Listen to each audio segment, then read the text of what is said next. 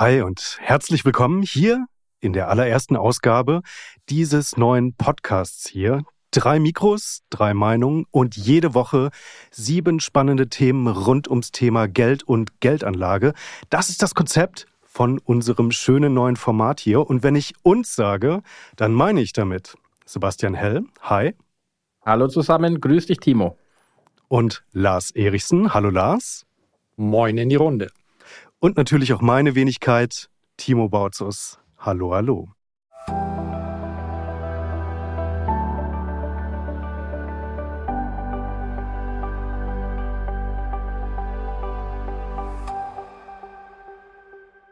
Und für diese allererste Ausgabe, liebe Zuhörerinnen, liebe Zuhörer, da haben wir wirklich ein super tolles Programm im Gepäck. Unter anderem geht es heute um die Frage, 4% mit den neuen iBonds ETFs von iShares. Ist das was fürs Portfolio? Dann die VW-Aktie. Ist das möglicherweise aktuell wirklich die spannendste deutsche Autoaktie? Und dann die Frage aller Fragen, wird es im September nochmal richtig schön krachen an der Börse? Aber bevor wir auf diese Themen, diese Fragen dann eingehen. Ja, jetzt packen wir erstmal ein richtig heißes Eisen an. Und zwar das Thema Uranaktien. Lars, was ist da los mit den Uranwerten? Die gehen ganz gut, oder? Die haben sich sehr gut entwickelt in den letzten Monaten und es bleibt mir gar nichts anderes übrig, als den Disclaimer gleich mal vorweg zu schicken. Zum einen, dass ich investiert bin, das ist wichtig. Zum anderen aber auch, es ist im wahrsten Sinne des Wortes ein heißes Eisen. Ist so ähnlich wie bei einer Führung durch ein Atomkraftwerk. Ich bin mir sicher, da stehen überall Schilder, bitte nicht anfassen, bitte diesen Hebel nicht umlegen.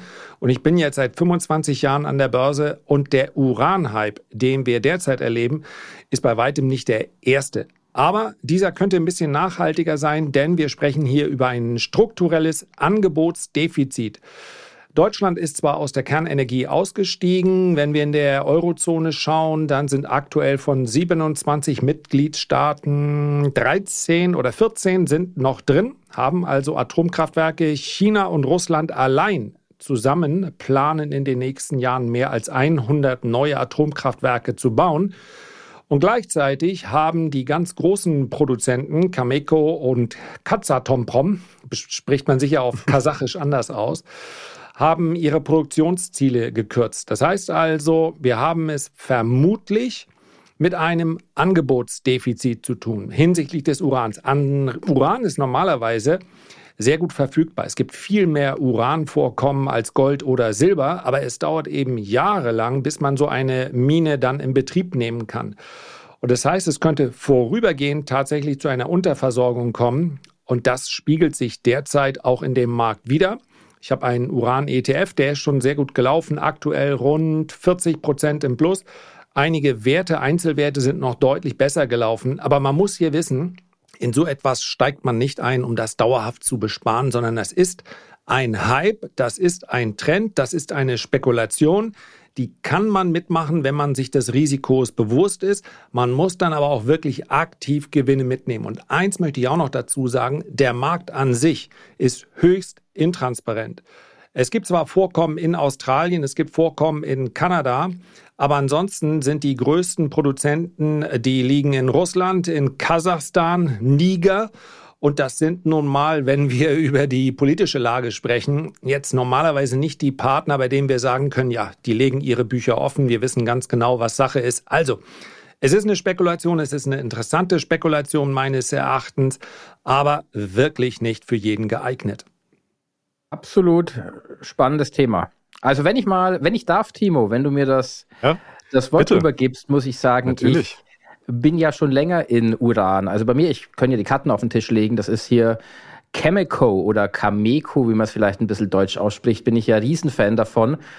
Und ich weiß auch, welches Research Lars erst vor ein paar Tagen gelesen hat, denn ich habe natürlich dein, bei Renditespezialisten deinen Kommentar gelesen. Ich folge diesem Hedgefondsmanager auch, dem Kupi. Also von daher, Uran ist für mich ein aktuell ein absoluter No-Brainer, weil die ganze Welt eigentlich in die Richtung Kernenergie geht.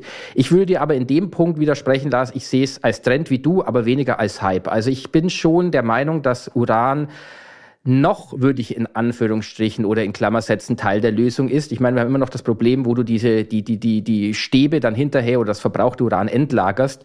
Aber auch da ist, finde ich, in Deutschland die Diskussion relativ kurz, weil den Müll kannst du auch teilweise, teilweise wieder aufbereiten und verwenden. Also Uran, denke ich, wird uns noch länger erhalten bleiben, als viele denken. Und das wird auch in vielen Ländern einfach ja, das absolute äh, Energielösungs- oder die absolute Energieproblemlösung sein. Und deswegen, ich bin absolut bullish für Uran und Uranaktien, außer für die Penny Stocks. Also passt da auf. Gibt es ja diverse Anbieter, die da gerne ihre E-Mails verschicken. Also da aufpassen, aber ansonsten voll auf Linie von Lars. Ja, Sebastian, wenn das ein No-Brainer ist, dann muss ich mich mir jetzt hier mal outen als derjenige, der offenkundig No-Brain hat. Denn für mich ist das nichts. Für mich ist das nichts. Ich bin, ich bin da raus. Ich habe auch den Kommentar nicht gelesen. Uh, Lars, kannst du mir beim nächsten Mal weiterleiten, wenn äh, der, der äh, Kollege, wie heißt der Kollege? Der Hedgefondsmanager? Harris Cooperman und ah. ist ein Hedgefondsmanager. Ich glaube, Lars ist er auf Puerto Rico. Dort müsste er ja, sitzen. Ist, aus, ist ausgewandert und äh, muss man auch dazu sagen, ist genauso einer, wie der im Buche steht. Also A, ist Widerspruch nicht so seine Sache, Widerspruch, die ihn erreicht. Und B, das ist wirklich jemand, der, wenn er investiert, sehr, sehr konzentrierte Wetten eingeht. Ich meine, er hat äh, im Ölsektor rund 40 Prozent seines gesamten Portfolios investiert. Ich glaube, Uran in ähnlicher Größenordnung. Und das zeigt schon, dass sein Produkt, welches in den letzten Jahren sehr gut gelaufen ist. Das ist institutionelles äh, Kapital. Das heißt also, das ist nichts, wo wir morgen anrufen können und sagen, kann ich ja auch mal 5000 Euro mitspielen. Aber ähm, ja, ist High Risk, High Return. Ja, aber halt völlig außerhalb meines Kompetenzradius. Und deswegen muss ich da sagen, ich passe, auch wenn das ähm, möglicherweise jetzt aus taktischer Sicht, so habe ich Lars zumindest verstanden, durchaus spannend ist. Der hat sich ja jetzt auch in den letzten Wochen, Monaten doch einiges äh, bewegt. Sebastian, du bist langfristig investiert, habe ich da jetzt rausgehört. Aber ähm, nee, kann ich, kann ich überhaupt nicht einschätzen. Ich habe da noch nicht mal eine gesonderte Affinität dazu. Also das heißt, das sind schon mal alle Red Alerts sozusagen bei mir äh, an. Also da muss man halt auch einfach sagen, ja, man muss nicht jede Sportart mitmachen. Und bei Uran bin ich dann halt einfach raus. Und ich habe mir ähm, die Cameco, ich spreche sie jetzt auch einfach mal deutsch aus, die Cameco habe ich mir auch mal ganz kurz angeschaut jetzt eben. 16 Milliarden Börsenwert, äh, prognostiziert für dieses Jahr 3 Milliarden Umsatz, ein KGV von 80.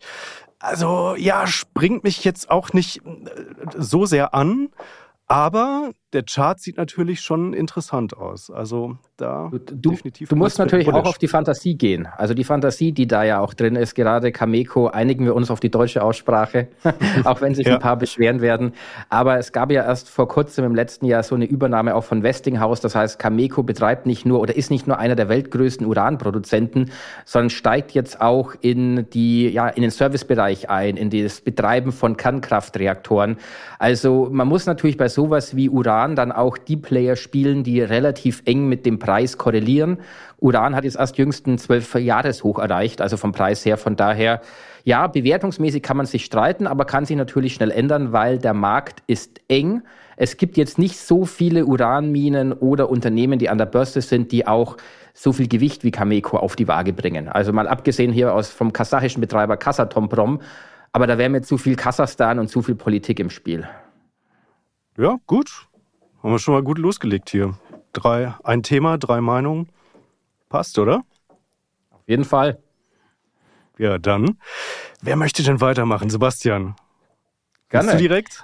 Ich kann gerne übernehmen. Ich habe ja hier, du hattest das ja im Intro schon angekündigt. Sprechen wir mal über Volkswagen. Denn als ich mir so die Aktien, die DAX-Aktien mal bei regelmäßigen Streifzügen angesehen habe, ist mir aufgefallen, Volkswagen basierend auf den Prognosen für nächstes Jahr, also den Gewinnprognosen, und gehen wir mal davon aus, dass die Analysten halbwegs richtig liegen, käme eine Volkswagen auf ein KGV von 3,4, also fast schon Schwellenlandbewertung. Aber, aber, aber, Dividendenrendite für nächstes Jahr erwartet 8,3 Prozent und Volkswagen bringt an der Börse 60 Milliarden auf die Waage. Allein die Beteiligung an der Porsche Holding ist schon bei 70 Milliarden. Das heißt, man bekommt eigentlich bei Volkswagen die Porsche-Beteiligung komplett umsonst. Also man bekommt die Porsche-Beteiligung plus umsonst, umsonst obendrauf noch das gesamte Volkswagen-Geschäft mit den diversen Marken. Deswegen werfe ich mal heute in die Manege für euch. Ist das ein, ist das ein Kauf? Ist das was Zukünftiges? Oder ist die alte Volkswagen mittlerweile so weit hinter Tesla, dass sie nur noch ja, die, die Plakette von Elon Musk sehen? Ja, ich spring direkt mal wieder rein, weil ich, ich, ich brande mich direkt jetzt hier mal als der, der Antityp, der, der immer irgendwie gegen alles ist. Also das, das wird nicht äh, immer so sein bei jedem Thema, aber jetzt bei diesem zweiten Thema ist es so. Volkswagen ist für mich nichts und Sebastian, bei der Beteiligung musst du natürlich auch immer auf dem Schirm haben, dass da so ein, also ein Beteiligungsabschlag von mindestens mal 20, äh, 25 Prozent mit dazukommt. Aber ja, du hast recht, das ist natürlich schon nicht so unattraktiv. Aber dieses Firmengeflecht von Volkswagen. Irre kompliziert, irre viel äh, Politik. Die sind sich, die Marken sind sich ja auch nicht untereinander so, so ganz grün. Ähm, viel zu wenig Agilität aus meiner Sicht, auch insgesamt in diesem kompletten Konglomeratskonstrukt da drin. Und äh, dann kommen noch die China-Probleme on top. Also ja, ich würde sagen, nee, die Volkswagen-Aktie auch mit so einem spottbilligen KGV springt mich jetzt auch nicht unbedingt an. Also tatsächlich wäre ich eher bei Mercedes, wenn ich mich für eine deutsche Aktie entscheiden müsste, eine deutsche Autoaktie wohlgemerkt. Deine ähm, Freundin kommt ja auch aus Schwaben, muss man sagen.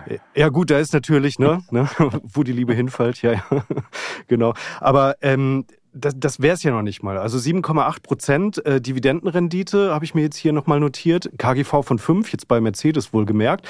Das ist ein Ticken teurer, aber insgesamt finde ich dann doch spannender, weil Mercedes einfach gegenüber Volkswagen aus meiner Sicht eine klarere Strategie verfolgt. Und das finde ich zumindest für einen deutschen Autobauer aktuell jetzt gerade ganz gut, weil bei den anderen mh, hm, kann man das jetzt nicht so sehr erkennen, oder Lars?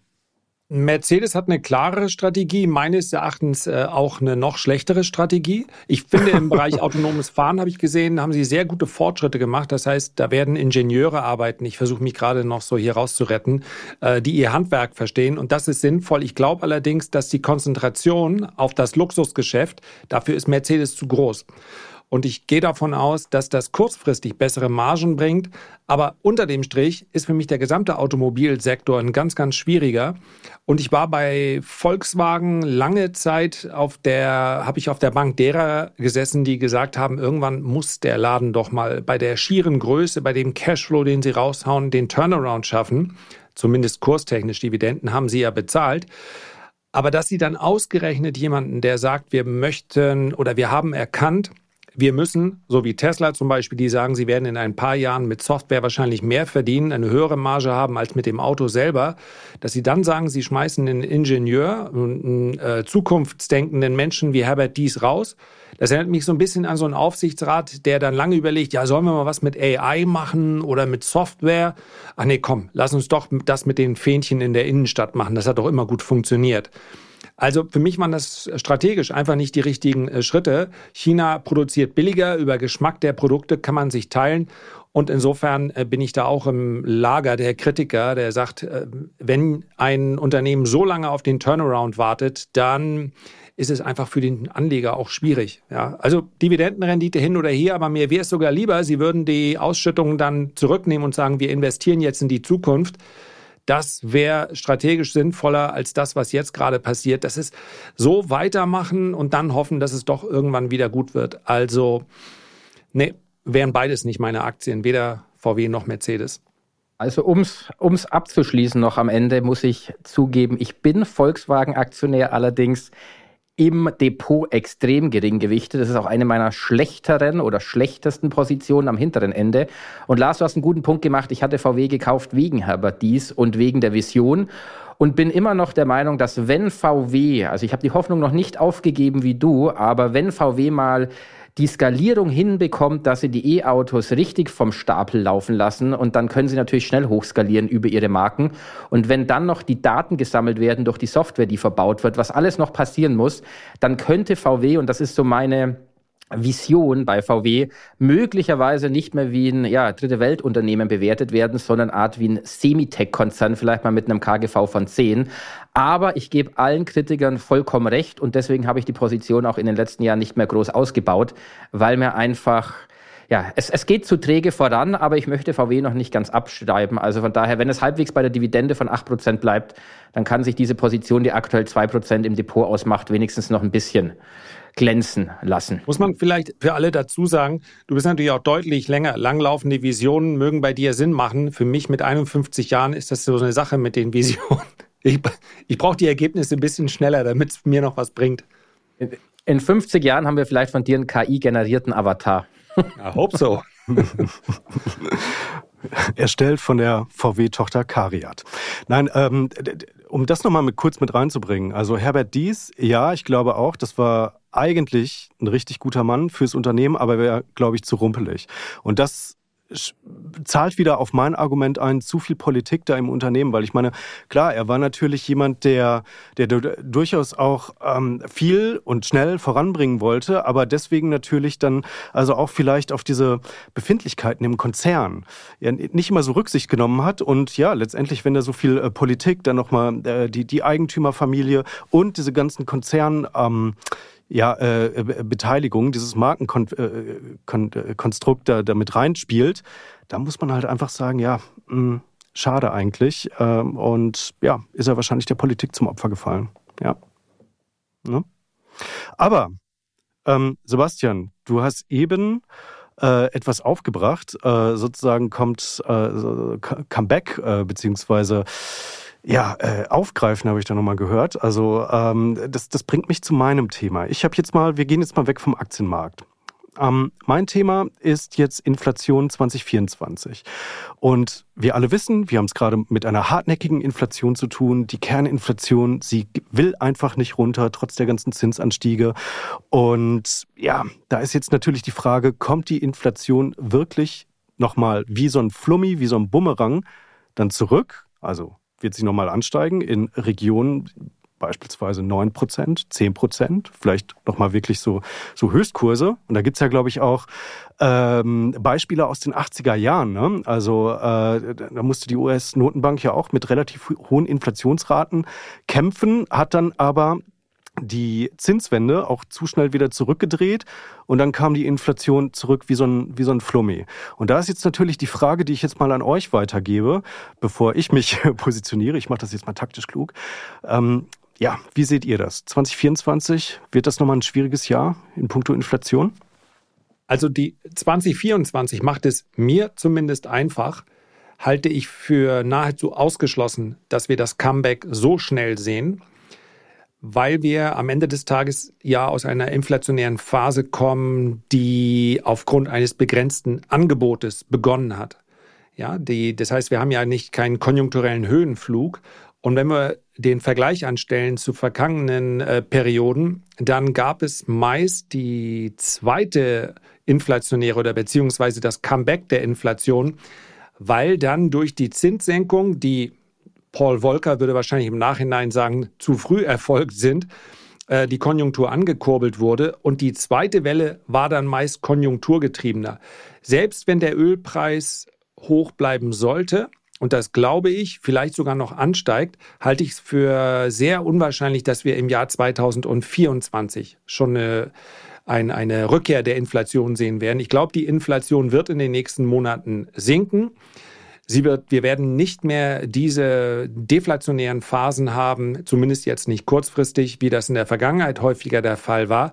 Das heißt, das Szenario, was du gerade angesprochen hast, wenn, müsste erst meines Erachtens ein konjunkturelles Hoch durchlaufen werden. Und das würde bedeuten, 2025, vielleicht 2026 bestünde dann nochmal die Gefahr, dass tatsächlich dann vermutlich auch wieder mit frischem Geld, dann nach einem Zinssenkungszyklus die Inflation wieder zurückkommt.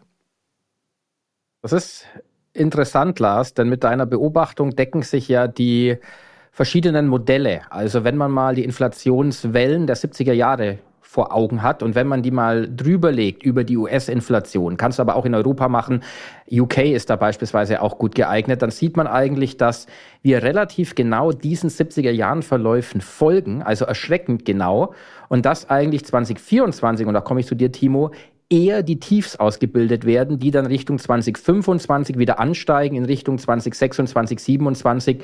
Und wenn es nach den 70er Jahren geht, dann könnten die, die Hochs, die da noch anstehen könnten, sogar deutlich höher sein als zuvor. Also ich bin auch in dem Lager, dass ich sage, die Inflation bewegt sich eher in Wellen, weil wenn ihr auch mal aktuell schaut, was die Gewerkschaften jetzt auch teilweise zu Recht natürlich fordern, manche sind natürlich deutlich übertrieben, aber dass die Leute mehr Geld in der Tasche brauchen in Anbetracht der, Anbetracht der Anstiege, die wir hier sehen überall bei den Preisen, ist klar. Und das sind natürlich alles Effekte, die werden wir dann jetzt in den nächsten Monaten dann erst noch sehen und die werden dann natürlich Unternehmen peu à peu wieder auf die Preise umlegen. Also deswegen, ich bin überzeugt davon, die Inflation wird erstmal fallen, aber wir werden nochmal einen deutlichen Anstieg sehen. Und ich mache gleich einen Punkt, wir werden uns daran gewöhnen müssen, dass die Jahre, die wir zuvor gesehen haben, mit extrem niedrigster Inflation höchstwahrscheinlich vorbei sind. Also allein die die Ausgaben, die gebraucht werden in Richtung Energiewende, allein die Staatsschulden, die mittlerweile aufgehäuft wurden durch die große Finanzkrise, die Eurokrise, Corona und so weiter, die müssen inflationiert werden. Also, dass wir eher dauerhaft statt bei 0 bis 2 Prozent eher bei 3 bis 4 Prozent sind, da bin ich auf jeden Fall der Meinung, mit Ab, ja, mit Ab- und Aufschwüngen, dass wir auch diese Werte mal teilweise deutlich übertreffen. Ja, also hier auf jeden Fall nicht viel Dissens, muss ich sagen.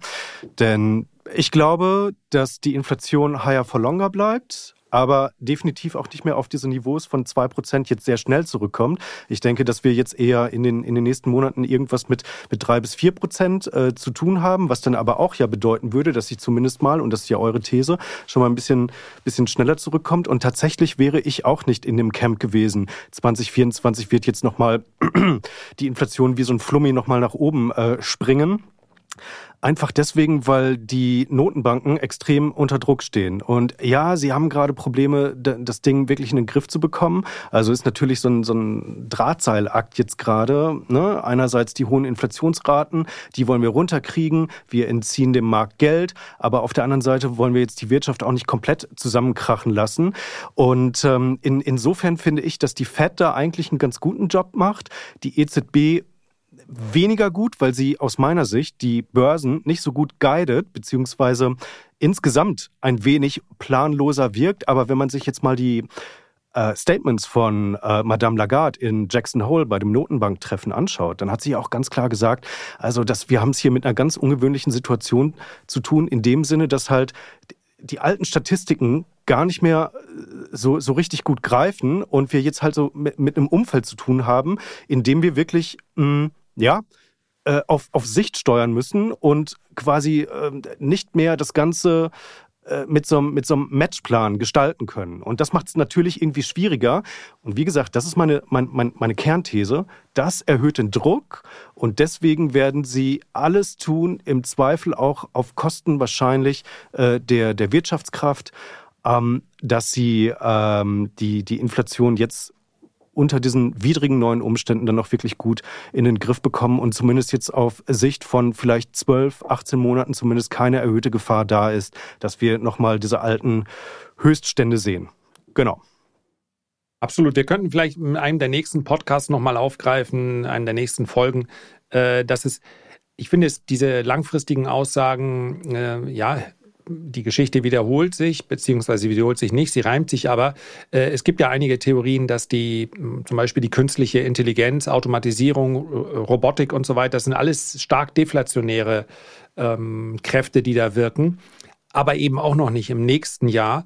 Und vielleicht wird dadurch dann auch dieser zweite Aufschwung verhindert.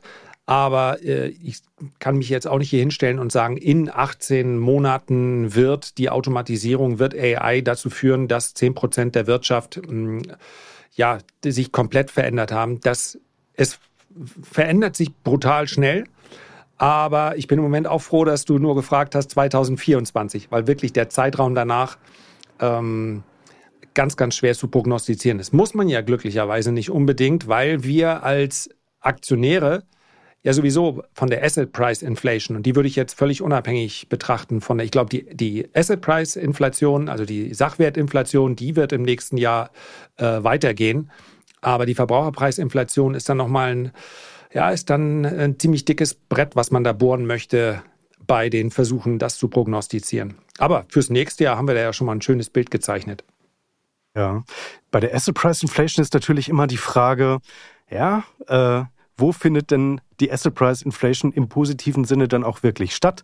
Und wenn man da jetzt mal auf die Bayer-Aktie schaut, das ist ja eine Aktie, die auch ganz viele Privatanleger auf dem Schirm haben und auch im Depot haben, ähm, ja, ist halt die Frage, ob die dann äh, die Asset Price Inflation an dieser Aktie wirklich komplett vorbeigegangen ist oder an den Aktionären. Ähm, mhm. Ja, Lars, äh, wie, wie schaut es da aus? Ist das so ein Pick, der für dich spannend wäre oder wärst du da eher short? Nee, also die in dem Fall, äh, wenn eine Aktie jetzt so lange unter Druck steht, dann finde ich es auch nicht besonders interessant, jetzt noch von fallenden Kursen zu profitieren. Es kann durchaus sein, dass es Veränderungen gibt, die dazu führen, dass die Aktie auch mal wieder steigt, vielleicht auch mal wieder sehr deutlich. Ich habe sie eigentlich heute nur mitgebracht, weil ich anhand der Fragen, die ich so erhalte, festmachen kann, dass diese gerade so deutsche Schwergewichte, die eigentlich lange Zeit in der Industrie eine große Rolle gespielt haben und Bayer ist ja immer noch in einigen Bereichen Marktführer, dass man sagt, die müssen sich doch irgendwann wieder erholen. Und wenn man sich die Geschäftsfelder von Bayer anschaut, dann müsste man sogar sagen, eigentlich ist das recht, recht zukunftsweisend. Also das äh, Agrargeschäft, Fertilizer, das ist ja äh, ein Wachstumsmarkt. Nur sie exekuten furchtbar, dass sie, sie führen einfach nicht so gut aus. Die Strategie ist, Monsanto-Übernahme war eine Katastrophe, nicht nur, weil man sich da auf einen Tanz mit dem Teufel eingelassen hat, aber es war von vornherein klar, dass da die Klagen sind ja nicht neu, die gibt es ja seit Jahren. Sich also dieses, allein das Prozesskostenrisiko mal völlig unabhängig von irgendwelchen äh, Strafen, die da im Raum stehen und ja dann auch erteilt wurden, äh, das das war ein ganz großer strategischer Fehler.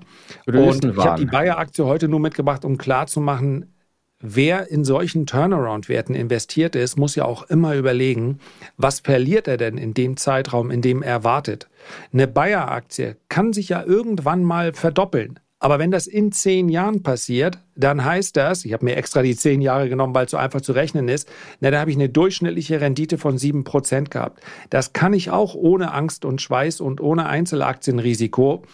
Das ist das, was mir der Markt im Durchschnitt so liefert. Und deswegen Bayer ist schon ganz lange immer wieder ein Wert, der sind gerade nach unten ausgebrochen, nicht nach oben, sind weit weg von, äh, von ihren Höchstkursen. Wir warten alle darauf, dass sie mal äh, einzelne Geschäftsbereiche abspalten. Aber bitte, jeder Börsianer mag ja, wenn er sich einfach nicht äh, am Riemen reißen kann, ein oder zwei Turnaround-Werte da mitlaufen lassen in seinem Portfolio. Aber ansonsten ist das einfach keine gute Strategie. Warum nicht ein gutes Unternehmen kaufen, welches vielleicht gerade eine Korrektur durchläuft, da einsteigen? Warum darauf warten, dass irgendetwas besser wird? Das ist meines Erachtens unter dem Strich einfach keine rentable Strategie. Ja, da müssen wir vielleicht nochmal in einer der nächsten Episoden das Thema nochmal aufgreifen, weil ich glaube, da wäre ich tendenziell in einem anderen Camp. Aber äh, Sebastian, du wolltest gerade mal reingrätschen bei der das Bayern. Das finde ich jetzt aber schon, das finde ich jetzt schon fast famos, dass du da im anderen Camp bist. Denn also ich wollte gerade sagen, was für Timo VW ist, ist für mich Bayer. Also wenn ich mir Bayer anschaue, die Jahre, die verlorenen Jahre der Aktionäre, das ist ja schlimm. Und wenn du dann auch die, die strukturellen Probleme von Bayer ansiehst, also zu viel Bürokratie, was immer bemängelt wird, verschuldungsmäßig ist jetzt Bayer auch nicht gerade der Top-Performer, was man unbedingt haben will. Also der einzige Grund, warum ich, und ich bin nicht Bayer-Aktionär und ich habe es auch nicht vor, aber Bayer zu kaufen wäre der einzige Grund, wenn jemand hergeht und die ganze Bude filetiert nach gutem amerikanischen Hedgefonds-Vorbild.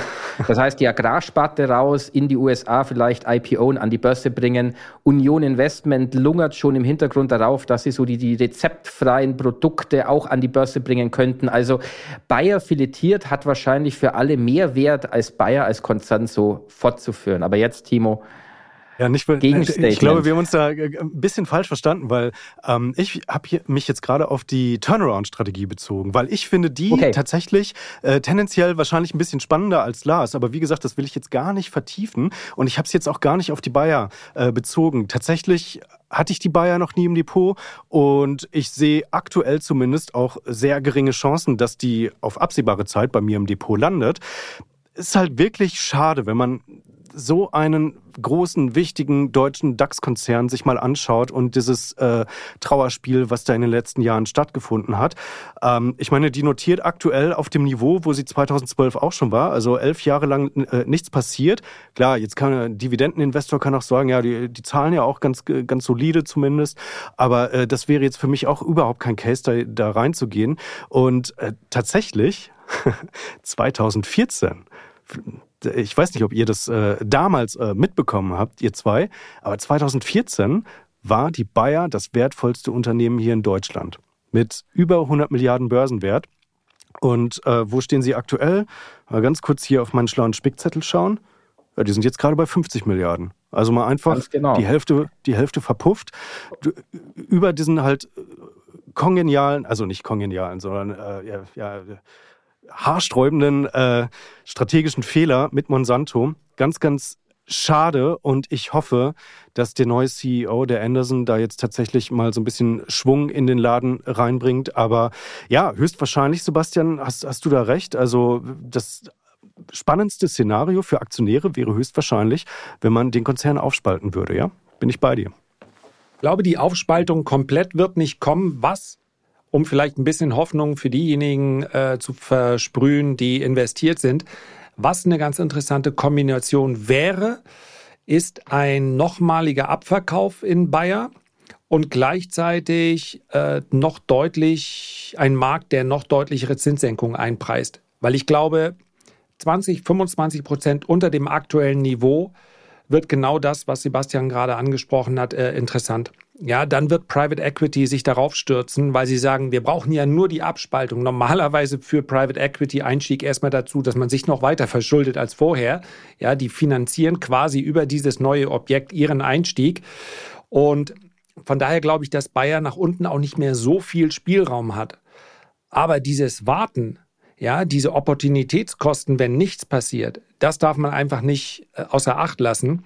Und sechs Monate, ein Jahr an der Börse ist nichts. Aber wenn ich da in großen äh, Stückzahlen drin bin, dann ist eben auch nichts ärgerlich, wenn der Gesamtmarkt einfach weiterläuft. Und das ist ja bei Bayer und dem äh, Gesamtmarkt diametral auseinandergegangen. Also da ist nicht ja alles verloren, aber mh, hm, grundsätzlich mal, ich freue mich schon nächste Folge, wenn du hier versuchst, die Turnaround-Strategien zu rechtfertigen. Da freue ich mich jetzt schon drauf. ja, ja. Ich weiß, du stehst auf Stärke und äh, ja, ich stehe auf Schwäche. es gibt in jedem Ozean gibt's Tiere, die oben schwimmen und welche, die gründeln. Also von daher. ich kriege aber richtig Lack hier schon in der ersten Folge. Ja, Finde ich gut. Finde ich gut. Ja gut, äh, Bayer ja, haben wir eigentlich auch äh, gut abgefrühstückt. Dann äh, bringe ich nochmal ein neues Thema hier mit rein. Auch wieder keine Aktie. Aber doch etwas äh, relativ Spannendes, wie ich finde. Und da bin ich auch sehr gespannt auf eure Meinung. Ich habe nämlich die iBonds ETFs von iShares mitgebracht. Das sind, für all diejenigen, die das vielleicht nicht mitbekommen haben, äh, Laufzeit-Anleihen-ETFs und die lösen ein Problem, was immer so in der deutschen Privatanleger-Community rumgewabert ist. Ja, also ich würde ja eigentlich doch ganz gerne aufgrund der höheren Zinsen jetzt doch so ein, so ein Anleihen-ETF kaufen, aber das Blöde ist ja, ähm, da hat man überhaupt keine festgeschriebene Rendite aufgrund dieses inhärent rollierenden Konstrukts. Zwei Fremdwörter in einem drei drei Wortsatz. Ja, das äh, finde ich auch wieder ganz gut. Also rollierendes Konstrukt. Ähm, deswegen für viele irgendwie uninteressant und iShares löst jetzt das Problem. Die haben eine äh, Palette von, ich glaube, insgesamt sind es mittlerweile zwölf. Die haben jetzt noch neue Anteilsklassen rausgebracht.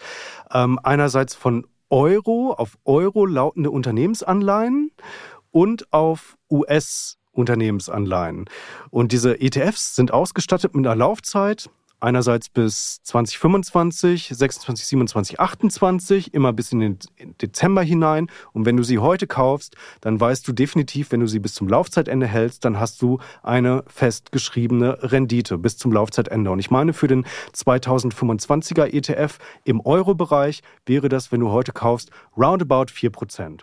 Das ist nochmal 0,12% TER, also Gesamtkostenquote jährlich. Es ist ein Tick teurer als das bei manchen äh, Anleihen-ETFs der Fall ist, aber auch nicht massiv. Äh, also insofern da alles irgendwie äh, ja, im, im Rahmen, im Lot. Und ich sage, diese Dinger sind trotzdem nicht so äh, tierisch spannend oder beziehungsweise es gibt nur einen einzigen Case, in dem die interessant sind.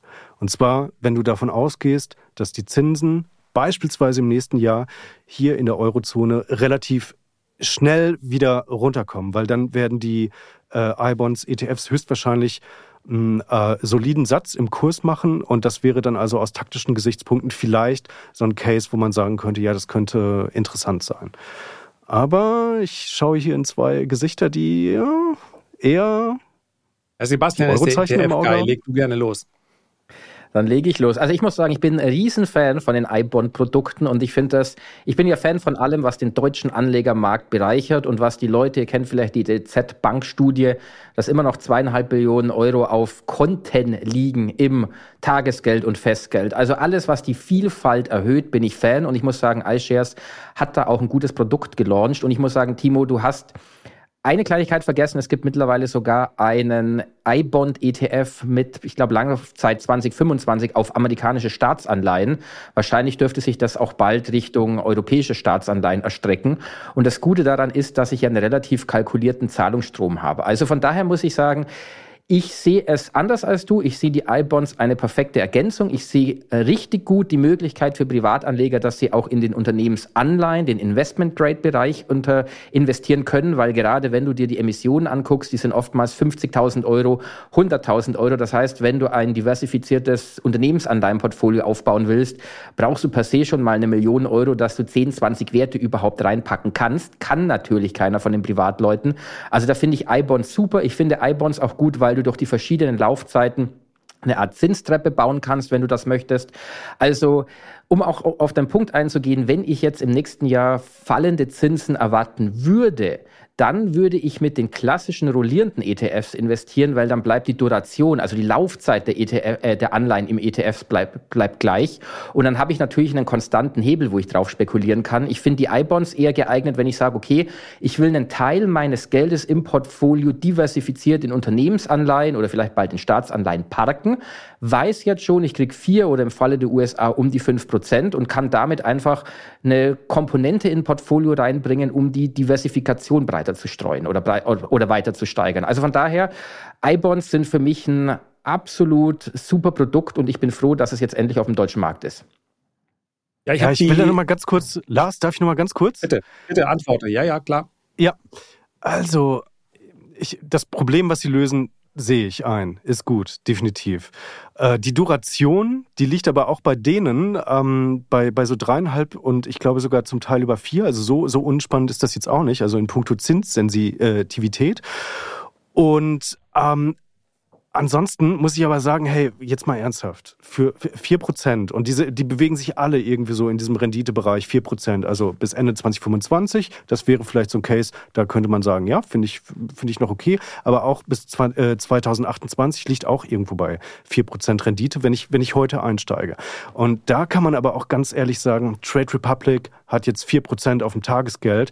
Klar, äh, ein Tagesgeld äh, hat immer einen variablen Zins. Das kann sich auch ganz schnell wieder ändern, wenn beispielsweise im nächsten Jahr dann wirklich die Zinsen wieder runterkommen. Keine Frage. Aber ich finde es leichter, dann halt zu sagen, hey, ich habe hier 10.000 Euro über und die gebe ich jetzt mal bei, bei Trade Republic hin oder auch bei Scalable, die ja auch ein ähnliches äh, Angebot haben, was aber ähm, ein bisschen komplizierter ist, will ich jetzt gar nicht en Detail ausführen. Aber tatsächlich finde ich das jetzt, äh, also das Argument gar nicht so äh, unvalide. Also wenn es dir nur um 4% geht, dann hast du momentan ja einen Punkt, weil die Zinskurve invers ist und deswegen bekommst du am kurzen Ende immer am allermeisten momentan. Aber gehen wir mal aus von einer Welt, wo die Zinsen wieder ansteigen, wo du eine ansteigende Zinskurve hast, dann sehe ich und halte ich die iBonds für perfekt geeignet, um das Portfolio breiter zu diversifizieren. Wenn du aber nur mit der Brille hergehst, wo kriege ich 4%? Dann sind die I-Bonds wahrscheinlich nicht unbedingt dein Ding, weil dann ist natürlich eine klassische Bankverzinsung bei Trade Republic, wie du gesagt hast, sogar sinnv sinnvoller, sicherer ja, und schwankungsarmer. Also das auf jeden Fall. Aber wenn du aus Portfolioaspekten hergehst und die Diversifizierung willst, dann sind die I-Bonds also ein Nonplusultra für den deutschen Privatanleger. So, Lars, jetzt kannst du. Ich habe da gar nicht so viel beizutragen, weil zum einen muss man bei Trade Republic, glaube ich, sagen, die 4% sind begrenzt auf aller Kleinstbeträge bis 50.000 Euro. Das heißt also, ich dachte, er hätte alle reagiert. War nur Spaß. Nee, das oh ist natürlich je. schon eine ganze Menge. ähm, ich bin da relativ bequem. Ich muss auch sagen, dass ich äh, nach wie vor, dürfen wir ja nicht vergessen, ob wir nun über drei oder vier Prozent sprechen. Ja, äh, es schützt mein Geld ganz knapp davor, äh, vor der totalen Entwertung. Nichtsdestotrotz habe ich derzeit auch Kapital fest angelegt.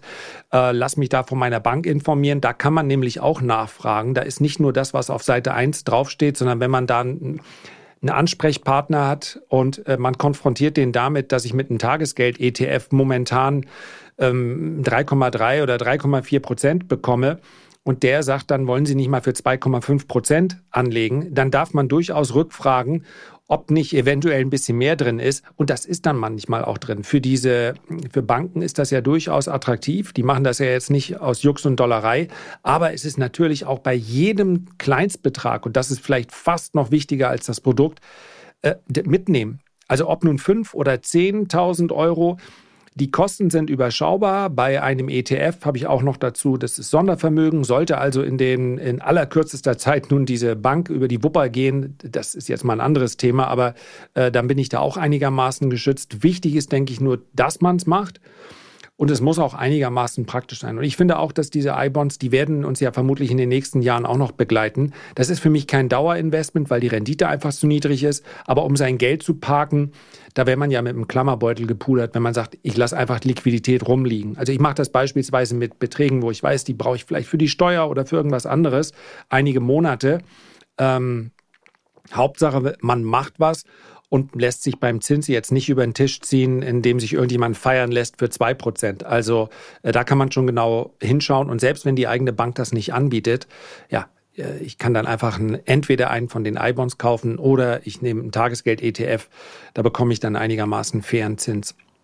Ja, ich glaube, das ist äh, ja, ein gutes, gute Zusammenfassung, gutes Fazit. Also Sebastian, ich bin mal gespannt, wann, wann die iBonds bei dir ins Portfolio wandern, äh, ob da, ob da wirklich irgendwas passiert. Mm, aber ich äh, mache jetzt mal eine ziemlich unelegante Überleitung. Und zwar frage ich euch jetzt einfach mal, was tragt ihr heute für ein, für ein Schuhwerk? Ich hoffe, ihr tragt welches. Die Birkenstock stehen hier unterm Tisch. Zeig, zeig, ich glaub's dir nicht. Ernsthaft? Ach, da kommen wirklich die Birkenstock. Die okay. Ollen die ollen Treterchen. Ja. Lars trägt wie immer Pumps und äh, äh ich habe Sneaker. Nein, ich bin wie immer untenrum ab Gürtelgrenze, wo man es nicht sieht, nackt. Insofern habe ich also auch nichts an den Füßen. Bilder, Bilder. Hier entstehen ganz grauenhafte Bilder. Nein, ähm, ja, Sebastian, Birkenstock, IPO. Wenn du als Birkenstock-Fan, genau. ist das was für dich? Ich oute mich, ich bin riesen Birkenstock-Fan und ja, ihr habt es mitbekommen, alle Zuhörer haben es natürlich mitbekommen. Man kann sich vor der Birkenstock-Aktie oder den IPO-Börsengang-Fantasien kaum noch retten. In USA jetzt die ersten Prospekte eingereicht, wie das Wall Street Journal meldet. Und das Irre an der ganzen Geschichte ist ja, dass ja Birkenstock 2000 oder 2021 gekauft wurde für 4,9 Milliarden Euro oder ja, Euro und mittlerweile auf eine Marktkapitalisierung kommen könnte bei einem Börsengang von bis zu 11 Milliarden Dollar, also gut 10 Milliarden Euro. Und da werfe ich heute mal ja, euch die Frage zu, ist das ein Kauf oder nicht? Ich werde mich dann als Birkenstock-Fan natürlich noch dazu äußern. Also zuerst mal würde ich kurz äh, anmerken, ähm, ich glaube, wir lassen zwei Themen hinten einfach mal rausfallen, weil die sind zu spannend, um sie noch schnell durchzudrücken. Und wir haben ja immer gesagt, so Schulstunde ist in etwa das, was wir anstreben. Da haben wir sowieso schon die Aufmerksamkeitsspanne bis ins Unendliche strapaziert. Insofern, äh, Birkenstock, äh, ganz einfach. Du musst ja wirklich mutig sein, in dieser Marktphase rauszugehen und ein IPO zu machen. Und ich glaube, tatsächlich kann sowas auch zum Trendprodukt werden. Aber wenn ich mir die Zahlen anschaue, dann ist es zum Trendprodukt schon geworden. Äh, was so Trend ist, bekommt man bei uns in der Gegend nicht immer sofort mit. Aber die, die, die Zahlen sind gut. Das Unternehmen ist schlicht äh, teuer. Und wer jetzt das Ding kauft, muss sagen, Birkenstock sollte dann in der Folge von einem, von einer guten Trendmarke zu einer, haben wir ja am Anfang schon mal äh, drüber gesprochen, zu einer Hype-Marke werden. Weil ansonsten weiß ich nicht, wie du das Wachstum rechtfertigen willst. Also für diejenigen, die das Unternehmen jetzt an die Börse bringen, ist das sehr gut. Und Birkenstock ist auch sicherlich kein schlechtes Unternehmen, aber man darf hier jetzt auch keine Wachstumszahlen annehmen wie bei einer Nvidia oder vielleicht bei einer Tesla. Insofern fehlt mir da die Fantasie für den Erstkäufer.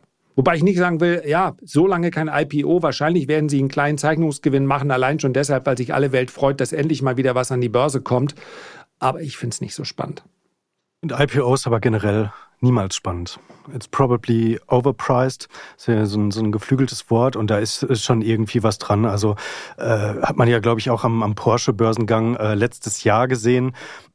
Das war ja auch in einer, in einer Marktphase, die zumindest mal, also für, für so ein IPO ähm, ungewöhnlich war, aber das ist ja dann äh, durchaus äh, doch ganz solide über die über die Bühne gegangen und wir, wir, wir reden hier von Porsche, ne? Und ähm, aber äh, wenn man sich die Aktie jetzt anschaut, dann ja möglicherweise hat's, hat dieses It's probably overpriced dann auch dort äh, zu zu getroffen, zu geschlagen mal wieder. Ich habe keine Affinität äh, zu zu Birkenstock. Ich finde das nur spannend, dass der Arnaud so begeistert ist von von dieser Marke und ähm, ja, insofern ich, ich, ich, war jetzt, ich musste wirklich auch erstmal schauen, was sind denn das überhaupt für Treterchen, also äh, die dann unter, unter äh, dem Label Luxus irgendwie äh, zu, zu vermarkten, weil ich habe da immer noch dieses, dieses alte Image im, im Kopf, dass das halt einfach so, so ja, so, so Erziehertreter sind, ne? Im, Im Kindergarten laufen sie damit dann, dann ge gerne rum. Aber ja, I don't know. Und ob das Ganze jetzt gerechtfertigt ist, dass die dann wirklich 10 Milliarden Euro schwer sein sollen, bei einem Umsatz jetzt in den ersten neun Monaten in diesem Jahr von 1,1 Milliarden, also sagen wir mal viertes Quartal, kommt vielleicht nochmal wie viel könnten da nochmal oben drauf kommen? 300 Millionen, 400 Millionen vielleicht? Sowas rum, ja. Eineinhalb Milliarden ja. Gesamtjahresumsatz ist dann schon mal, also wenn man allein nur aufs KUV dann schaut, ist das schon auch, ja, finde find ich sportlich. Finde ich, find ich sehr, sehr sportlich. Aber ich würde mich trotzdem freuen, wenn es ein, ein deutscher Börsengang in den USA dann tatsächlich gut über die Bühne gehen würde. Ähm, Fände ich gut, aber für mich persönlich ist es leider nichts. Wir hätten uns vielleicht denken können, was da kommt. Denn wer mal auf Sylt war, einmal im Jahr fahre ich mit meiner Frau dahin, beziehungsweise meine Frau mit mir. Immer dann, wenn die Schönen und Reichen schon weg sind, ja, wenn das Wetter schlechter wird, dann schauen wir mal vorbei, was die Insel so macht. Von uns aus ist es ja nicht so weit. 40 Minuten mit dem Zug. Und ich, man hätte sich schon denken können, wenn man in Westerland durch diese Einkaufsstraße geht, diese bekannte, wo Gosch ist und so weiter, sind natürlich auch ein paar Luxuslabels und dann ist da ein Barbershop und äh, verschiedene äh, Marken, die man so kennt. Und aus dem Nichts heraus war da Birkenstock. So, da hätte man schon denken können, okay, die wollen hier was platzieren. Aber ob so der klassische Gucci-Käufer sagt, ich brauche zu der Tasche unbedingt auch eine Birkenstock-Sandale, I don't know. Aber beim Thema Mode kann ich auch vollkommen. Da hast, da hast du aber einen richtigen Punkt, Lars. Ich hatte noch gesagt, ich äußere mich dazu. Also ich bin Fan der Birkenstock-Treter, aber ich will die Aktie nicht anfassen. Also es ist total overhyped, auch mit dem Barbie-Film. Und Timo, weil du gesagt hast, du weißt nicht, warum Bernard Arnault so begeistert ist. Also ich kann es dir sagen, wenn ich was vor zwei Jahren für fünf Milliarden kaufe und jetzt für zehn wieder verklopfe, dann bin ich auch begeistert davon. Also, aber sind wir mal ehrlich, Birkenstock ist ist kein Louis Vuitton, das ist kein Gucci und schon gar kein Hermes. Also Top-Luxus ist Hermes. Louis Vuitton wandert fast schon etwas nach unten in den Premium-Bereich, jetzt mache ich mich vielleicht noch unbeliebt, aber Birkenstock ist jetzt eine Trendsandale und nächstes Jahr oder in zwei Jahren will vielleicht keiner mehr Birkenstock, weil alle was anders tragen. Also da, ich habe bei Birkenstock so Bauchschmerzen, dass das so eine Art bisschen wieder zusammenbricht wie Peloton und diese Hypes, die wir hatten. Also von daher, ich werde die Aktie nicht zeichnen und ich werde wahrscheinlich auch in dem Leben kein Birkenstock-Aktionär, weil das Geschäftsmodell ist jetzt halt ein schöner oder ein kann man drüber streiten natürlich, ist jetzt ein Treter, den man nutzt, aber der vergänglich ist und der jetzt auch nicht geldanlagemäßig interessant wird, wie wenn ich mir von Hermes irgendein Tuch kaufe. Also von daher sind wir, glaube ich, alle auf der gleichen Linie. Dass wir du hast doch gar kein Hermes-Tuch. Das weißt auch du nicht. Das stimmt. Ich sitze, ich sitze drauf. auf Seide und Samt. ja, ich finde, Ja, ich finde das, find das gut, in welchem sozioökonomischen Segment ihr beide euch offenbar bewegt. Für, für Lars sind 50.000 Euro Kleingeld, für äh, Sebastian Hell ist Louis Vuitton maximal eine Premium-Marke, kein Luxus mehr. Ja, und ich, ich muss jetzt gleich zusehen, dass ich meinen Bus noch äh, pünktlich bekomme. Also das sind hier so, das ist, äh, ich, ich, ich bin offenbar der Mann des Volkes hier. Und gut aussehend. Ja, perfekt. ja. Ja, ja sauber, damit sind wir am Ende. Ja, mhm. finde ich auch. Hat Spaß gemacht. Wiederholungsgefahr. Ähm, wir haben jetzt, ja, die Schulstunde haben wir leicht geknackt. Aber beim nächsten Mal versuchen wir sie, äh, ja, versuchen wir euch nicht nachsitzen zu lassen und streben mal so die, die 45 Minuten an. Aber bevor ich jetzt nochmal zu einem zwei- bis dreiminütigen Monolog hier ansetze, sage ich jetzt einfach Tschüss. Lars, Sebastian, hat mir viel Spaß gemacht. Danke euch. Mir auch. Danke euch. Macht's gut, ihr Lieben. Bis dann. So, liebe Leute, ich melde mich noch mal kurz. Jetzt hatten wir großspurig angekündigt im Intro, die Frage aller Fragen zu beantworten. Kommt es im September noch mal zu einem größeren Einbruch an der Börse? Und dann haben wir es aus Zeitgründen leider nicht mehr geschafft, das Thema unterzubringen. Asche auf unser Haupt. Große Sorry dafür. Wir versprechen Besserung. Naja, erste Episode halt, da kann es hier und da noch mal ein bisschen knirschen und ein bisschen Luft nach oben muss ja auch für die weiteren Episoden bleiben. Aber jetzt bedanke ich mich erstmal für eure Aufmerksamkeit und ich hoffe, wir hören uns bald wieder. Bis dahin.